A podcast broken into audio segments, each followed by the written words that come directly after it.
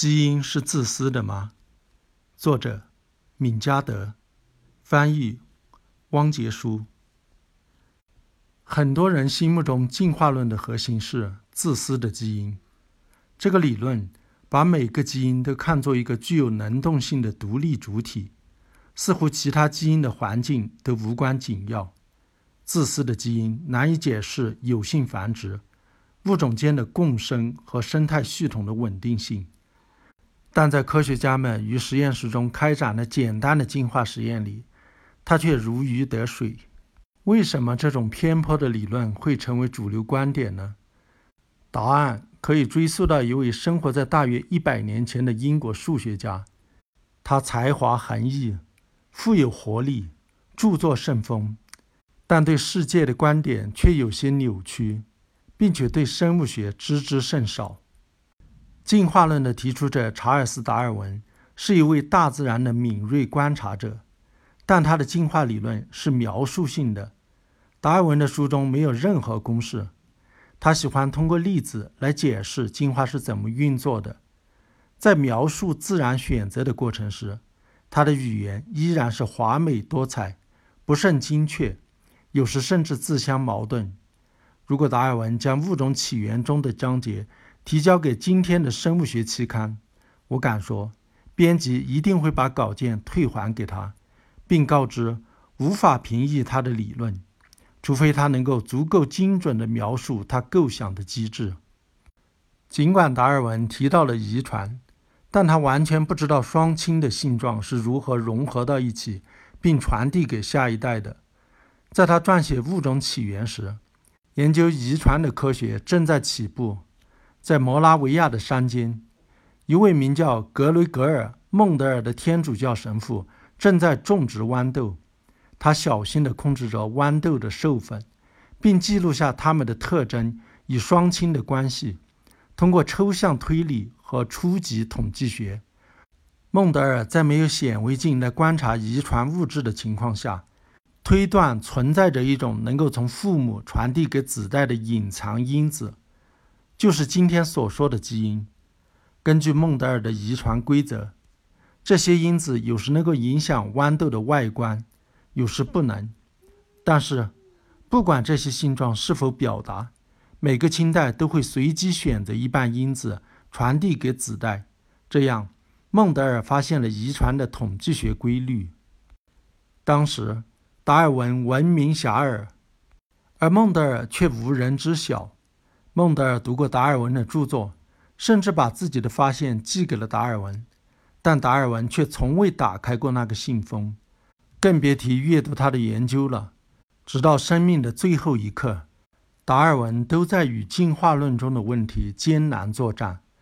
倘若他开启了孟德尔的信件，那些问题早已迎刃而解。到了1900年，孟德尔的遗传实验被重新发现。并在英国公之于众。一位名为罗纳德·费舍尔的英国数学家，将孟德尔和达尔文的理论结合在一起，建立了一个完整的、定量的进化理论。在二十世纪，进化论终于可以称得上是一门科学了。为了建立进化的定量科学，费舍尔不得不发明了一整套数学统计工具。将当时惯常使用的概率论往前推进了一大步。费舍尔尝到了相关性的概念和统计实验的设计，这些都是现代科学的支柱。今天，人们依然纪念他，不仅因为他创立了群体遗传学，还因为他对支撑着所有科学实验分析的统计学方法做出的杰出贡献。当存在许多相同的东西时，统计学规律就能运行良好，但天下没有两片相同的树叶。在生物群体中，没有两个个体是完全一样的。费舍尔要怎么继续呢？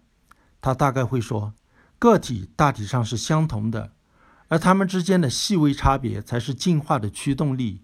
于是，费舍尔将基因而非个体生物作为进化的原子，将达尔文所说的适应。解读为基因在种群中扩散的速度，在达尔文眼中，适者生存指的是那些比其他同类的体格更健壮、繁殖力更强的个体，或者也可以是能够从其他群体那里抢夺领地的蚁群、狼群或者人类部落。但费舍尔却认为，适者生存应该指那些最具适应性的基因。一个能在下一代中复制比其他竞争者更多拷贝的等位基因。费舍尔的目的是让自己的理论更具有数学性，然而他的局限却在于，在那个年代，他只能用纸和笔来进行计算，而无法用计算机模拟程序来研究错综复杂的进化论。限于只能手算的公式，费舍尔给出了一个简单优雅的理论：每个基因都会向适应性做一些贡献。基本上来说，个体的适应性就是它所有基因的适应性之和。进化成功与否，可以用一个基因的某个版本在群体中的副本总数来度量。某基因覆盖率的增长率被看成是衡量基因适应性的定量值。费舍尔为他的群体遗传学所选择的模型还产生了另一个影响。在数学领域。人人都将费舍尔看作高山仰止的天才，但他在政治上的立场，即使在二十世纪二十年代的英国看来，也显得有些狂热。费舍尔是一位社会达尔文主义者，他认为经济就是拥有不同技能的人互相竞争以求生存，这些技能，尤其是智商，被用来与适应性相提并论。他认为。资本主义的市场自然会向更聪明的人提供机会，同时降低那些不那么聪明的人的地位。最让费舍尔担忧的事情是，那些贫穷、教育程度低、从事低级工作、在伦敦大街上推着车卖苹果的人，却比他认为更加聪明的上流阶层生育了更多孩子。费舍尔担心这种反向的进化。会让英国人在今后的世代变得越来越愚笨和失败。他支持一种叫做优生学的政策，来严格控制哪些人有资格生孩子，以及每个家庭能生多少个孩子。他甚至写道：“那些智商出众的人拥有生育的义务。”而费舍尔自己是九个孩子的父亲。优生学并不是费舍尔研究的旁枝末节。而是他的动力来源。一九三零年，他在《自然选择的基因理论》一书中描述了他理论的数学和科学基础。这本书的第一部分是进化科学家的标准参考，证明了他的前提假设，并引申出进化科学的核心数学机制，后来得到了人们的广泛实践。第二部分则长篇累牍地阐述了优生学的观点。对被第一部分吸引来的读者而言，真的有点尴尬。二十世纪三四十年代，全世界硝烟四起，动荡不安。希特勒进行的惨绝人寰的种族灭绝，彻底破坏了优生学的名声。科学家陷入了激烈的争论，不同阵营的科学家几乎毫无交流。在那段时间，两组几乎没有任何共同点的科学家。都在研究进化论，一组沿着达尔文的传统继续向前，他们擅长观察周遭世界，描述他们的所见所闻，自由散漫地推测现今的情况是如何演化出来的。另一组科学家则是秉持费舍尔传统，抽象的研究进化论的统计学，为有趣的数学理论创造了许多应用的机会。第一组是博物学家。他们几乎没有什么理论。第二组则是理论家，对观察真实世界中的植物和动物没有兴趣。理论家们选择在实验室，而非自然界中验证他们的想法。他们对果蝇和酵母进行了育种实验，每次实验只针对一个性状，并对种群进行人为隔离和维持。实际上，这些实验正是以再现费舍尔的理论假设设计的，实验结果都支持群体遗传学的数学理论，也就不足为奇了。理论家们沉迷于自己的成功，并没有意识到自私基因的理论和实验只是一个巨大的循环论证。他们从未怀疑过自己在实验室进行的人为隔离能否真正模拟真实世界中的自然选择过程。毋庸置疑，进化论的两个观点必然要碰撞。一场没有硝烟的战争。正在二十世纪六七十年代的科学期刊上进行，交锋的焦点主要围绕着两本书：韦罗、科普勒、瓦恩、爱德华兹是达尔文阵营中一名年长的英国博物学家。他环球旅行，并向人们描述自己的见闻。他主要聚焦在生态系统和群体行为，大自然是如何维持平衡的。一九六二年。瓦恩·爱德华兹写下了涉及社会行为的动物分布，堪称其毕生研究的完美谢幕。这本书的主题是动物彼此合作，避免过于拥挤，以此来保护它们赖以生存的植物和动物，并防止过度开发。乔治·威廉姆斯是一名年轻的美国生物学家。接受过自然生物学和费舍尔数学进化论的双重训练。1966年，他发表了一本影响巨大的书《适应与自然选择》。在书中，他指责了研究进化论的博物学家，特别强调了维恩·爱德华兹的错误。他谴责他们模棱两可的理论思考，呼吁人们更严谨、精准地研究自然选择在假说环境中的运作。并做出可检验的定量预测。之后发生了什么呢？这两组科学家理应坐到一起，共商大计。博物学家可以说，这是我们观察到的现象，是期待解释的大规模合作和自我牺牲现象；而理论家们应该说，这是我们关于进化的模型，这是模型做出的预测。让我们一起来检验它们吧。这才应该是理想的状况。两种思路的科学家通力协作，每一方都能做出有价值的贡献。然而，现实是残酷的，交流更像是竞争，而不是合作。